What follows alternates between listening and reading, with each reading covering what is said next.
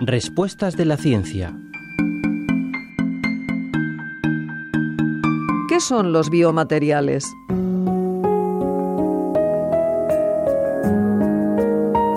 Los biomateriales se usan en medicina para ayudar a mejorar la salud y la calidad de vida de los pacientes.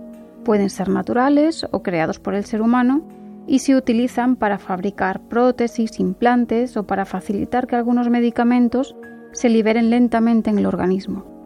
Tienen que reunir una serie de propiedades mecánicas y físicas y deben ser estériles para evitar las infecciones.